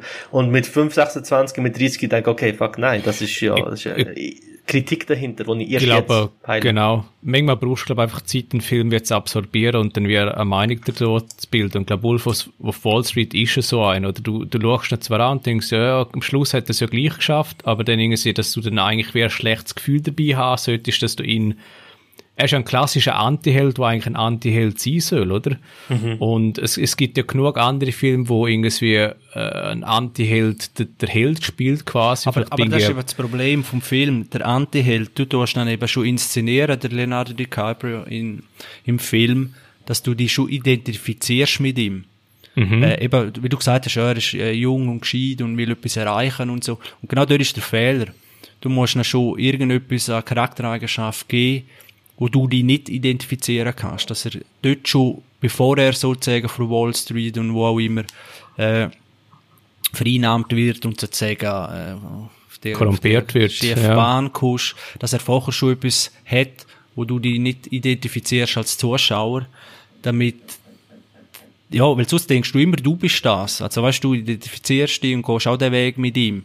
Das bindet dich natürlich auch emotional vielleicht mehr, aber du könntest auch einen anderen Charakter, einem, wo zum Beispiel alles verloren hat, wegen seiner Spekulationen, oder? Könntest du auch einflechten durch den ganzen Film. Ob du das eben, wie das äh, schaffst, das wie unterhaltsam. Aber das ist eben auch das Problem bei äh, American äh, Psycho, wo es einfach ja, es fehlt Perspektive von, von denen, die eben Schaden nehmen, oder? Es geht ja nicht nur um seinen körperlichen Schaden, sondern auch alle Geschädigten, die er betrogen hat, sozusagen. Ja, aber gleichzeitig finde ich den Ansatz, weil ich bin voll bei dir, ich, darum liebe ich Steve Jobs. Ich habe in keiner Sekunde das Gefühl, dass ich mich, also weißt, er, er zeigt überhaupt nicht, also ich fühle mich wie nicht selbst in, in seiner Rolle. Alles, was Steve Jobs in dem Film macht, finde ich absolut weird und strange und irgendwie kann ein Mensch so sein. Das finde ich oder äh, Mark Zuckerberg äh, bei Social Network, wo ich denke, nein, wieso macht er das? Oder weißt du, das ist so wie Distanz, dass ich wie jemandem zuschaue, wie sich der Charakter entwickelt. Da aber, bei Wolf of Wall Street, finde ich es trotzdem cool, dass du kannst nachvollziehen und dich so wie selber in ihm siehst, aber dann siehst, was mit ihm passiert. Und dann siehst, was könnte mit dir passieren, wenn du die falschen Entscheidungen triffst. Ja, das ist eben zu wenig, finde ich, für, für das Ding. Also, weißt du, zu Ja. wenig. Weil, weil du kannst dir, wenn du das als junger, als junger Burst äh, siehst, dann denkst du, ja gut, dann mache ich es dort einfach anders. Oder? Dann, Ja. Dann nehme ich dort halt ein bisschen weniger Drogen oder ein paar Prostituierte weniger und kaufe dort das Haus nicht und lege es dort an. Und äh, so denken die Jungen und denken, ja, ja, das geht dann schon noch gut. Wenn du aber die schon identifizierst mit einem Geschädigten oder mit, mit einem anderen, also weißt du, das ist schwierig zu erklären, aber Mhm. Du siehst Perspektive anders ja. einnimmst, äh, dann, dann ist der Gedankengang sch- schon ein anderer. Weil so Ja, kann das man immer stimmt. sagen, ah ja, dann mache ich es einfach anders, oder? Ja, okay, die Schlüsse, die du daraus ziehst, ist natürlich dann Also weißt, das ist natürlich abhängig von aus was für einem Background kommst du. Ganz einfach, wie intelligent du geboren bist, also was du nicht kannst, ja, wie, wie kannst du das fassen, der Erfahrung, genau.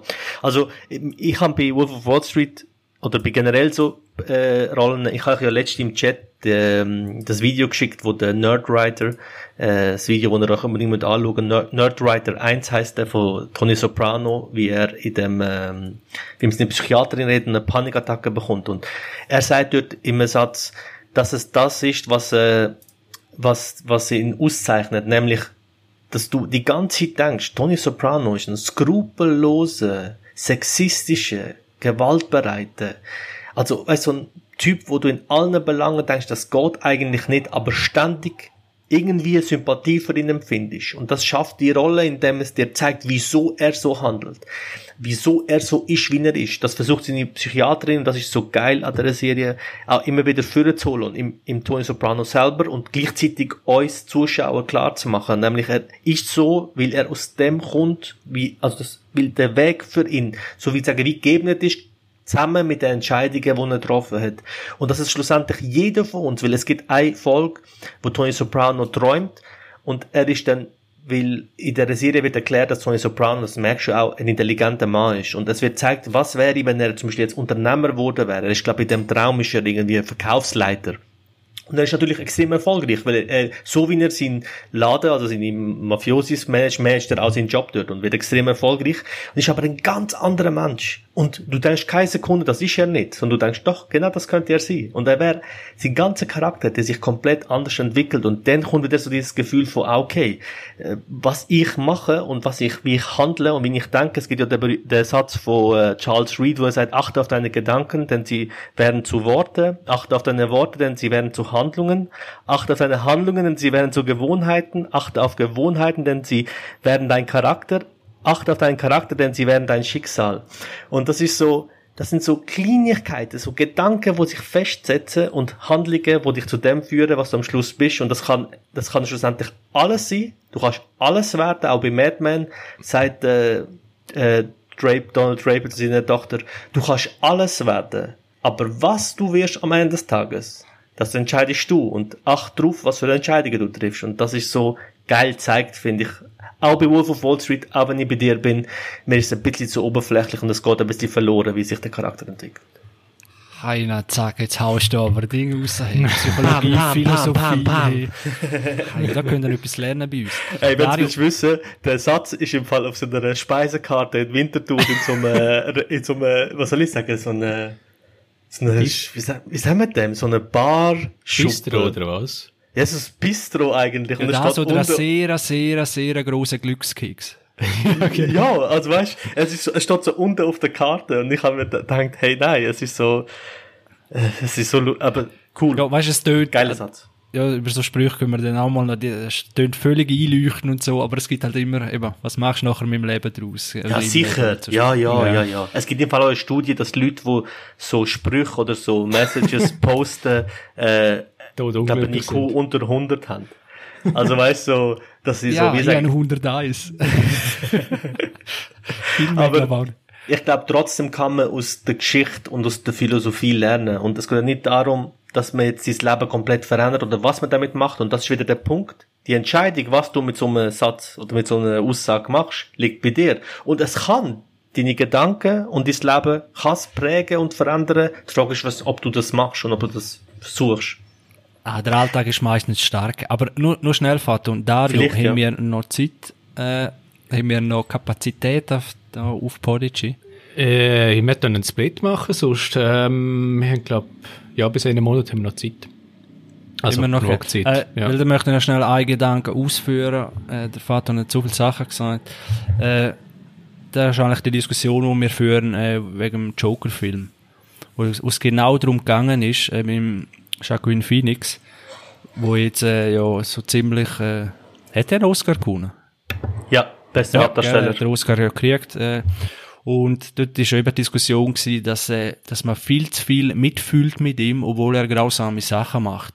Weil man eben am Anfang, also ja, von Anfang an begleitet, eben eigentlich kannst du alle Argumente auch bringen von Wolf of Wall Street, äh, und, und dann passieren Sachen, wo zwar irgendwie kannst du nachvollziehen, warum jetzt er verrückt ist oder warum jetzt er äh, ja, gegen, gegen seine Widrigkeiten angeht.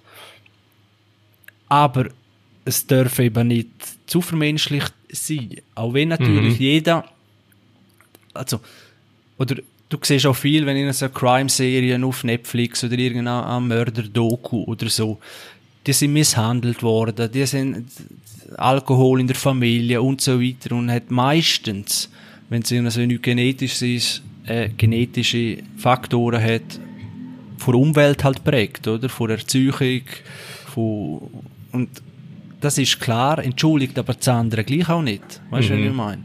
Und ja. das ist genau der Gedanke, wo bei diesen Filmen dann zu wenig äh, Führung kommt. Auch bei Joker, Wolf of Wall Street, American Psycho und so weiter. Dass einfach der, es entschuldigt das alles nicht. Das, das auch, ist, ja. Das ist ja immer Gefahr, oder? Von, von Nature versus, ähm, Nurture, oder? Also ist es von Natur gegeben oder wirst du so erzogen, oder? Ähm, ja, schlussendlich. Ja gut, das ist, das ist, das ist eine Mischung. Ja, aber ich glaube, das Problem ist eben, äh, wir können uns, glaube in solchen Filmen immer ein bisschen in die Menschen hineinversetzen, weil sie halt Menschen sind. Ähm, also, nehmen wir jetzt irgendeinen Soziopath oder so, nehmen wir mal raus vor, aber äh, je nachdem, Leute, die vielleicht irgendwie im Verbrechen landen tun oder sonst in schreckliche Taten gehen oder sonst was auch immer, am Anfang ist ja höchstens vielleicht ein Unschuldiger, ein Entscheid dahinter. Und eben, das, das haben wir ja auch schon diskutiert. Das kumuliert sich dann irgendwie und es wird einfach ähm, aus einem Schneeball wird plötzlich irgendwie ein, ein Riesenberg von, von immer mehr Schnee tut sich daran haften und, und der Entscheid, der gefällt worden ist, der, der wird immer größer und es geht immer in die falsche Richtung und es nimmt immer mehr Fahrt auf. Und, und du kannst dann gleich immer, das meine ich, das ist der Punkt, du kannst den Schneeball gleich immer, wenn jetzt bei der, weiß jetzt nicht, wie ich das dort soll sagen, in der Analogie, ja. Ja, äh, oder im Zug, du kannst gleich immer aussteigen, auch wenn er immer schneller fährt. Ja, äh, ja. Aber das Problem ist, schwierig. Glaub, eben irgendwann hast, ich glaube, der Entscheid wird dann je nachdem abgenommen von anderen Leuten und dann eben, du bringst dann zwar so einen großen Schneeball ins Rollen, aber irgendwann hast du eine Lawine und du kannst die Lawine nicht mehr aufhalten. Ich bin, ich bin bei euch beiden. Ich finde auch, dass es Sachen gibt, wo man, ich glaube, dass wir, ich merke es an meinen Geschwistern, die jetzt Kids haben. Und äh, ich glaube, es ist eine Schwierigkeit zu glauben, dass der Erziehung so einen großen Einfluss hat. Also es gibt auch Studien, wo zum Beispiel zeigen, dass in der Pubertät der Charakter am meisten gestärkt wird und das hat, dass der Einfluss von Kollegen und Umfeld und äh, Leute, wo man folgt, also wie heute klassisch Follow, das heißt, wie man äh, Influencer oder Musiker oder Schauspieler oder Autoren folgt, dass es einen viel mehr prägt als der Erziehung vorher. Und ich glaube, die Schwierigkeit ist, dass es beides zusammenhängt und dass man das wie nicht kann das definieren. Ist, ist sehr ist, interessant. Ich glaube es nämlich nicht ist, wirklich. Ist schwierig, aber was ich noch schnell will sagen ist, am Ende des Tages zu verstehen, und das finde ich geil bei Joker. Es geht nicht darum, dass es entschuldigt, er ist. Darum geht es überhaupt nicht. Aber trotzdem verstehen, wieso es so weit hat können kommen. Und wenn wir in Zukunft, wenn wir uns damit beschäftigen, also wenn du zum Beispiel schaust, wie Norwegen mit Sträflingen umgeht oder wie die USA mit Sträflingen umgeht und wenn du dann Statistik anschaust, wo wird, also in, in denen, ich glaube in Norwegen ist von Leuten, die sitzen im Knast, rauskommen, ist Wiederholungsrat, dass sie wieder etwas Strafbares machen, bei unter 30 Prozent. Bei Amerika über 90. Mhm. Und darum geht's am Ende des Tages. Wie gehen wir mit so Leuten um?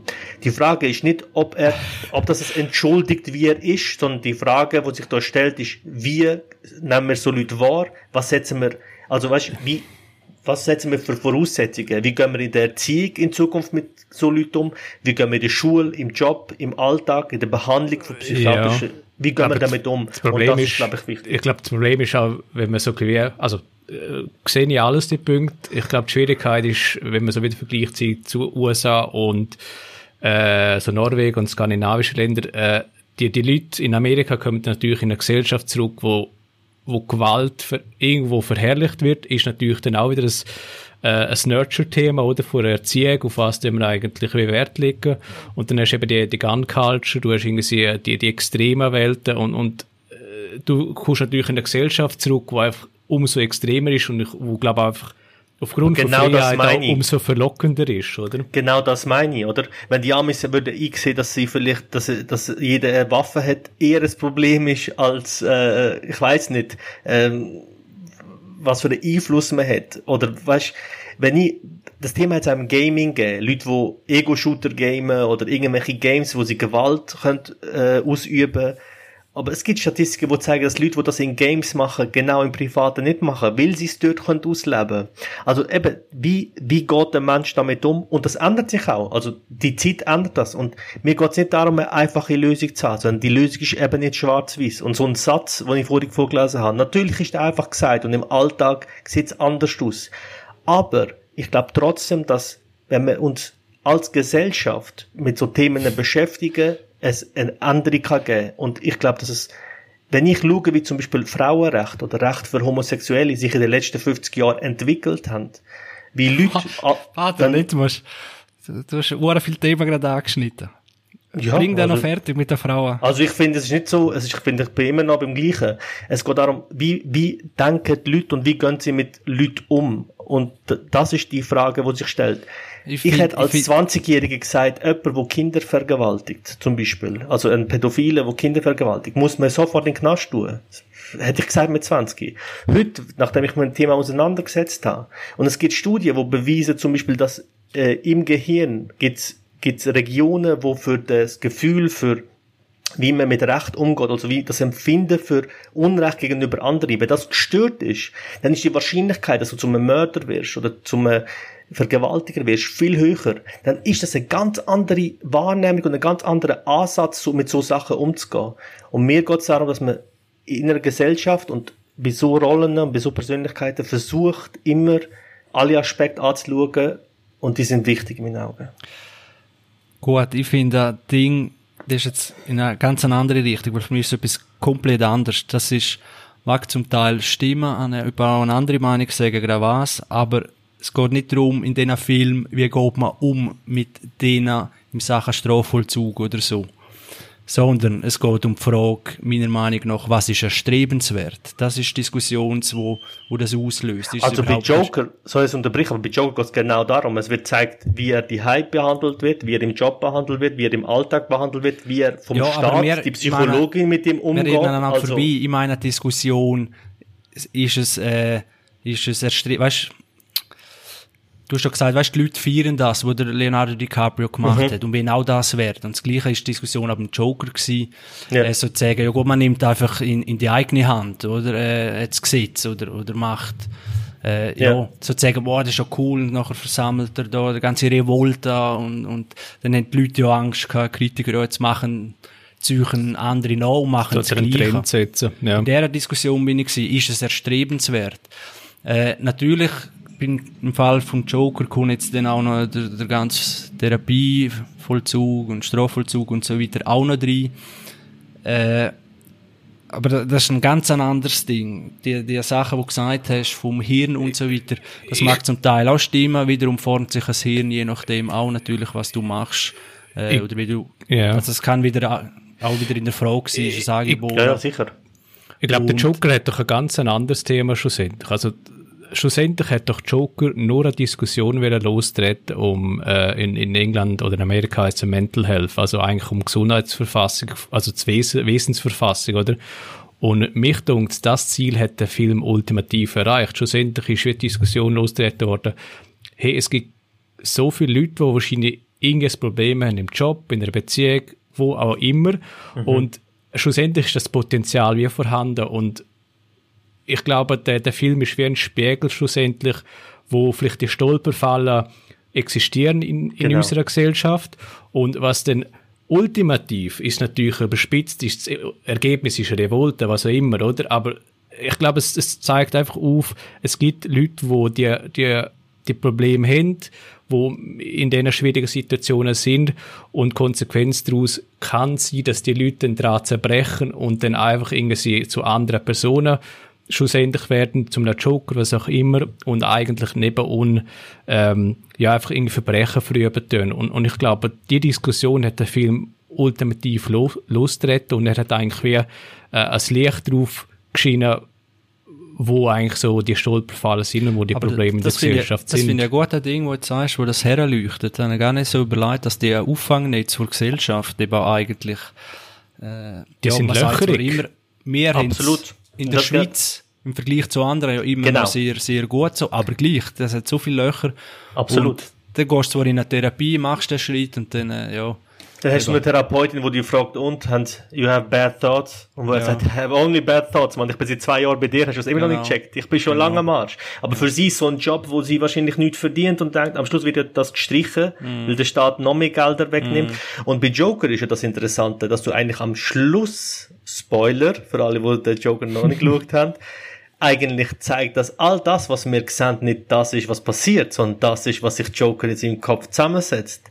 Also dieses Idealisierte von, er hat plötzlich eine Armee, wo ihm folgt und alles, das passiert in real life gar nicht. Der Film zeigt ganz klar, dass es am Schluss will, es gibt so Indikatoren, wo zeigen, was ist real und was nicht. Also der Und- Schluss, der ist noch nicht offiziell, das ist deine Ansicht, gell? also weißt, es gibt es gibt ein Interview mit äh, ah, von wem ist der Film schon wieder? Von dem von oh, jetzt hab ich's vergessen. Wisst ihr das gerade noch? Wüsst- Nein, ganz ich bekannt. nicht. Ja, doch, doch. Der ist der, der die, eigentlich Komödien macht. Der, wo äh, Ja, ja. äh, Ding macht. Ah, wie heißt der Film mit denen? Du du weiterreden, ich schaue noch. Okay. Ähm, er hat dann gesagt, man muss darauf achten. Ah, Todd Phillips. Todd Genau. Phillips, genau. Ähm, Todd Phillips sagt so, man muss achten, wie er, wie genial äh, Joaquin Phoenix das eben kommuniziert, indem beim Lachen, er lacht ja immer fake. Und das einzige richtige Lachen, wo wir sehen, ist das am Schluss. Und das ist anders gespielt. Das ist viel realer. Weil alles andere merkst du, das ist aufgesetzt. Das wird ja auch gezeigt, wie er das aufsetzt.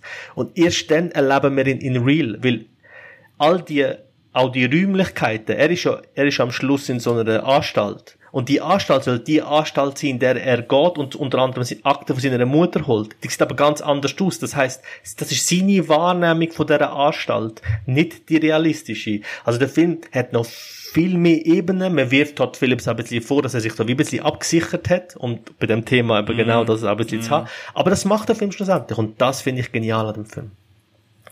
Dass wir die Sicht vom Joker sehen und gar nicht die Aber ich realistische glaube, Sicht ja, sehen. ich glaube, das ist auch ein bisschen die Schwäche, weil eben die Message kommt zu wenig. Ein anderer schaut den, kommt vielleicht am Schluss gar nicht raus, aber stellt sich jetzt nicht die Frage, ah, verschiedene Wahrnehmungen, Zeug. Eben, kommt immer darauf an, wie sehr überleist es. Und er ist zu wenig eindeutig in dieser Sache, was es wiederum, also, Ja, das ist wieder schlussendlich Geschmackssache. gibt das Man wieder Diskussion daraus, oder? man kann es cool finden, oder? Wenn man es so ein bisschen dahinter kommen muss, oder, und es ist einfach schwierig, was all, oder sehr interessant, was jeder daraus rauszieht, oder? Aber Ja, es kann aber- natürlich jemand schauen und denken, boah, geil, oder? Der macht endlich einmal etwas gegen das System. Und dann ist ja eben die Angst, dass den einer gerade umschießt, was dann nicht so sein wird, eben siehe Killerspiel und so weiter. Das ist absolut nicht der Fall. Aber, ja, das sind halt die Ängste, die rum sind, oder? Das verstehe ich, aber ich, du kannst nicht immer einem Regisseur oder jemandem vorwerfen, dass er das nicht so klar kommuniziert, dass es jedermann versteht. Weil dann verliert der Finde ich Film an seiner Essenz. Also weißt Ja, dann, ja, ja. ich verstehe voll, was du meinst, weil das kann man dann immer behaupten, oder? Man, kann das, man hat ihm das auch ein bisschen vorgeworfen, man kann das auch so ein bisschen stehen lassen, aber ich finde, wenn du dich als Zuschauer mit einem Werk nicht genug auseinandersetzt, ist das auch ein bisschen, bist auch ein bisschen selber schuld. Also du kannst nicht den Film einfach einmal schauen und alles checken und alles Mhm. Aber musst du brauchst du sofort das verstehen. vielleicht mehr? Wenn jetzt du eben, Mhm. oder du noch vorher gesagt, oder beim Joker, dass es so eben Gründe hat, warum er dann so reagiert, oder? Er geht durch die Netz, probiert es zwar, also wenn jetzt Ja. das die richtige Realität war und so weiter, Ja. äh, braucht es vielleicht sogar mehr Filme, wo die Rolle von potenziell, Anführungszeichen, Bösen einnimmt, um das auch Unbedingt. beleuchten. Aber Unbedingt. aber dann hast du eben die, die, die Schwierigkeit, dass es nicht Ja, aber ich glaub-. Das Problem ist ja, also das Problem, ich glaube, eben, das ist jetzt Chicken oder Egg-Problem. Also, schlussendlich, die Gedanken sind bei den Leuten eh schon da, wo die Gedanken schon haben. Also, schlussendlich, da du ja eigentlich nur etwas ähm, visualisieren, da was die Leute... nicht der Meinung. Ich glaube eben schon. Ich auch. Also Ge Gedanken Leute- müssen ja, müssen ja, du, die sind ja, die sind ja ein, ein Produkt vor, vom Leben. Also vom, Ja, aber weißt ja, vielleicht, vielleicht gibt- tust du auch, sch- ja, äh, weißt vielleicht nur zum den Punkt noch Sorry, bringen, ja. Äh, vielleicht dort der Film, dort vielleicht allein schon das Bedürfnis stillen von jemandem, der vielleicht allfällige Gedanken hat, schon wollen nehmen. Oder eben das, das Beispiel, oder das, das, wo der Vater gesagt hat mit dem Killerspiel. Je nachdem, dass du die Aggressionen dort schon auslösen, wo du sonst in Anführungszeichen nicht aus, auslösen kannst. Also, schlussendlich ist es ja nur ein Vehikel. Was du mit dem Vehikel machst, das, das, du kannst nicht der Fahrer, ähm, wie soll ich sagen, du kannst nicht steuern, was der Fahrer damit macht. Du kannst es nur zur Verfügung stellen. Das ist richtig. Und es gibt unzählige Fälle von äh, Serienmördern, die aus super Verhältnissen kommen, aus mittelständigen, eher höheren, mit guten Familien, mit sehr liebevollen äh, Eltern, mit sehr liebevollen Familien und trotzdem entsteht etwas. Also weißt, das ist wieder das, was ich am Anfang gesagt habe. Zu glauben, dass du ein Kind auf die Welt setzt und alle Umstände um perfekt machst und das Kind nicht Kann sein, aber es geht um Wahrscheinlichkeiten. Ach, die sind höher. Ja, Wahrscheinlichkeit vielleicht schon, ja, sicher. Dann Wahrscheinlichkeit. Das ist wahrscheinlich ja. das Gleiche, wieder was sagen, ja, ich muss nicht gesund leben, weil irgendwann kriege ich vielleicht gleich irgendeine Krankheit. Ja, natürlich. Das heißt, du kannst gesund leben, äh, oder die, die rauchen, ist auch viel ein Argument, ja, äh, oder böse Augen. Gerade mein Päckchen Nein, oder, in die Kamera. Ja, es gibt ja auch, oder, Großmutter, ja, die ist auch 90 geworden mit Rauchen, so, ja gut, aber die wäre vielleicht 110 geworden, wenn sie nicht geraucht Also weißt du, man weiss eben der andere Weg nicht. Mhm. Und ich würde sogar sagen, sie hätte einfach 90 Jahre lang besser gelebt. Also, oder weißt, genau. vielleicht ein bisschen gesünder und mehr Lebensstandard gehabt. Also ich, ich würde vielleicht, vielleicht stirbt ein Nichtraucher vor mir, aber ich glaube, dass der einfach 30 Jahre lang es ihm besser geht, er fitter ist, er bessere ja. Haut hat, er weniger sonstige Krankheiten ist, weniger anfällig auf äh, Grippe und all das ist. Es gibt ja ein Doku, habe ich dir letztes Mal erzählt, von den drei Söhnen, die, man, die adoptiert wurden, sind an drei verschiedene Familien. Das ist eine wahre Geschichte. In den USA hat, hat ähm, wie sagen wir dem, eine Agentur, die für, äh, wo für Adoptionen zuständig ist, Drilling genommen und sie eine Studie gemacht, eine illegale, die nachher rausgeht, natürlich, sie hat ein Kind an einer armen, einen an einer mittelständigen und einen an einer reichen Familie gegeben. Und die haben sich dann durch Zufall getroffen. Und das Lustige an dieser Doku ist, die sind genau gleich. Also ihr Verhalten ist gleich, ihre Schulleistung ist gleich, ihres, äh, selbst ihre Wahl bei den Frauen ist gleich. Und Verstehst du, was ich meine? Natürlich. Ja, aber ich glaube, das ist nicht repräsentativ, weil Geld allein ist, du kannst, du Nein, kannst reich sein, keine Liebe kriegen, du kannst arm sein, sehr viel Liebe unter die genau, richtigen moralischen. Also weißt, natürlich, aber der, der, sie, am Schluss, das ist ja das Lustige in der Doku, sie hängen am Schluss bei dem, bei den Eltern, also beim Vater vom Ärmsten ab, weil er am liebe, liebevollsten ist.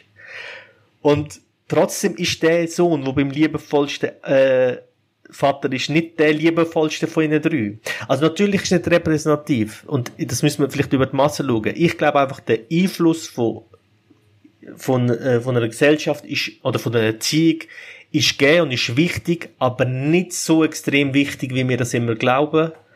Aber natürlich, ich bin schon bei dir. Ich bin schon bei dir. Die Wahrscheinlichkeit ist viel kleiner, dass da etwas falsch passiert. Genau, eben, also die Wahrscheinlichkeit, ich, ich glaube, äh, zum den Punkt schließen wegen Wahrscheinlichkeit.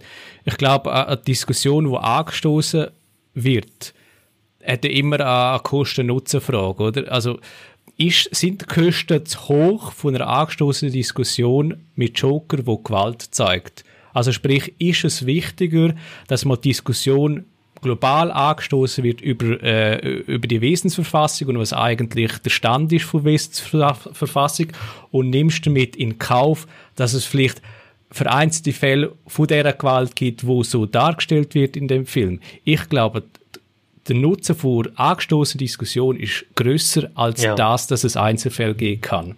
Das glaube ich auch.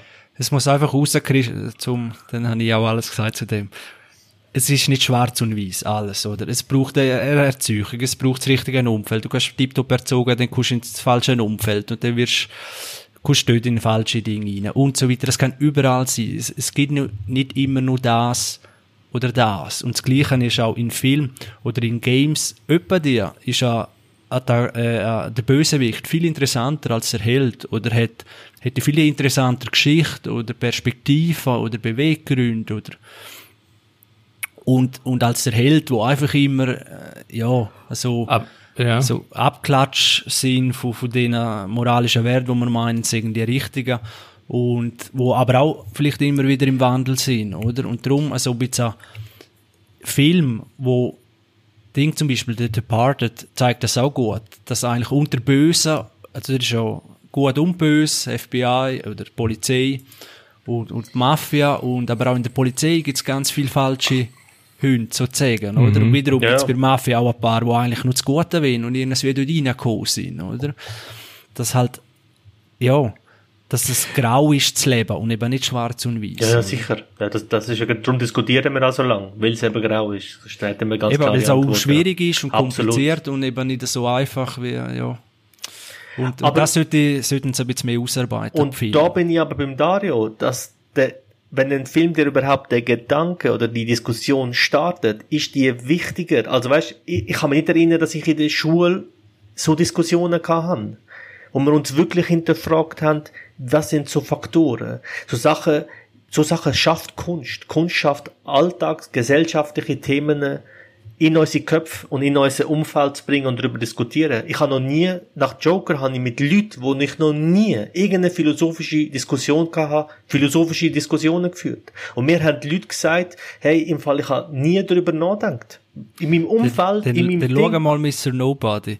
Mr. Ja, Nobody ist ja. nur ein bisschen, es ist dann halt äh, ja, in der Zukunft, und er so alt ist, es, es kann vielleicht Aber die Zukunft ist eigentlich nicht im, im Fokus, es geht wirklich eigentlich um ihn und sein ah, aber ich, ich hoffe, nur schreckt dann niemand ab, weißt mhm. du, so, es ist, es ist genau. halt kein... Setup meinst du, oder was? Es ist, genau. ein, es ist ein sehr spezieller Film und ein Ding noch, ich glaube, den hören wir nachher, oder machen wir die Stunde voll, Dario, weiß gar nicht. Äh, nein, ich muss glaube nachher den auch mal Gut, abschliessen. Brechen wir ab, ah, ja, eine, eine Geschichte noch zu Mr. Nobody. Anekdote.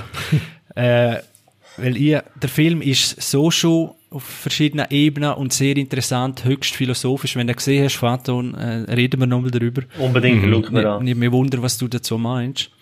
Äh, der Dario hat gesagt, er hat da so einen Film, äh, wo auch immer. und heißt Mr. Nobody, sollen wir nochmal schauen. Gut. Und er hat gute Kritik und so. Gut, schauen wir, schauen wir an.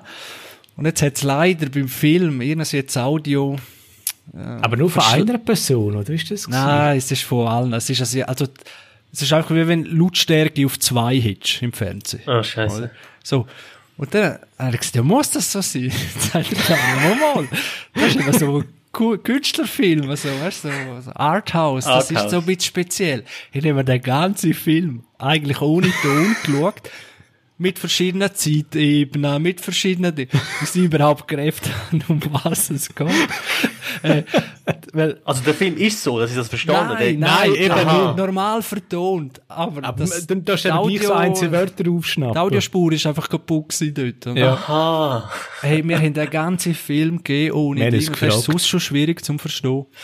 Äh, und, aber das hat es umso eindrücklicher gemacht, weil wo ich den Film nochmal geschaut habe. Da hast du umso mehr konzentriert. hey, aber allein der Ding, wenn, wenn du schaust, musst du dir auch mal vorstellen, du siehst ihn jetzt ohne Ton. So, okay. Oder okay. das einzelne Wörter das zehnte Wort hörst. Weil die Diskussionen gibt's ja bei Kunst bei allem. Es gibt so, es gibt einen Rapper, der das Album rausgebracht und der hat bewusst auf, ähm, Musik äh, verzichtet. Nein, auf, äh, wie sagen wir dem? Das äh, Nachskalieren von den Stimmen also und die, vom Beat. Ja, ja, es gibt einen Begriff für das. Ähm, Sampling. Nein, Sampling ja. ist, wenn man etwas reinbaut. Nein, falsch. Ähm, auf jeden Fall gibt's immer, geht das Album immer zum, äh, heute macht man sogar separat Studio, wo man das schickt und die tun das wie mastern. Die mastern das neu, das heißt, die schauen, stimmt Stimmen mit dem, ist Drums, Lutz, Liesling und die tun das so optimieren. Und der hat bewusst darauf verzichtet. Das macht das Album, Kendrick Lamar das auch schon mal gemacht, und das macht das Album so, es tut wie so billiger. Es tut wie so schlechter, oldschooliger auch. Und es gibt Leute, die sagen, das ist genial. Endlich mal weg von dem, von dem, äh, Mainstream, alles muss overproduced genau sein, so endlich macht er das. Und es gibt Leute, die sagen, nein, das ist einfach, das ist einfach billig, das ist einfach schlecht. Das ist einfach, man hat versucht, da etwas künstlerisch zu machen, aber es ist nicht künstlerisch, sondern es ist einfach schlecht, oder? Und das ist immer so eine Diskussion. Ich finde das jetzt gerade lustig, dass du das jetzt da mit dem auch erwähnt hast. Ja, musst du dir wirklich geben. Ähm, Unbedingt. Ja. ja, ich würde sagen, dann äh, schließen wir da die Erfolg. Nochmal Entschuldigung für meine schlechte Moderation. Erstes geht, wenn wir das dann los nochmal. Ja, no? Folgen uns auf Facebook, auf Twitter und auf Instagram. Und Dario, unsere E-Mail-Adresse, könnt ihr da Sachen schicken? Die können auch schicken auf diefilmpaten at gmail.com. Ja, schickt Vorschläge, äh, Feedback. Ideen alles Ideen, was ihr wollt, was Whatever. ihr wollt hören oder was ihr, äh, egal was, einfach schreiben und gebt uns unbedingt eine 5-Sterne-Bewertung auf äh, iTunes. Das packt uns immer in die Charts wieder oben und wir werden sichtbarer. Folgt uns auf Instagram, sagt euren Kollegen und Kolleginnen sollen uns folgen auf Instagram. Das Folgen ist kostenlos, einfach machen. Unbedingt, ja. Und schauen, dass ihr nicht auf die Schiefbank rollt. Passt genau. auf euch auf und bis bald. Ciao miteinander. Ciao zusammen. Ciao zusammen.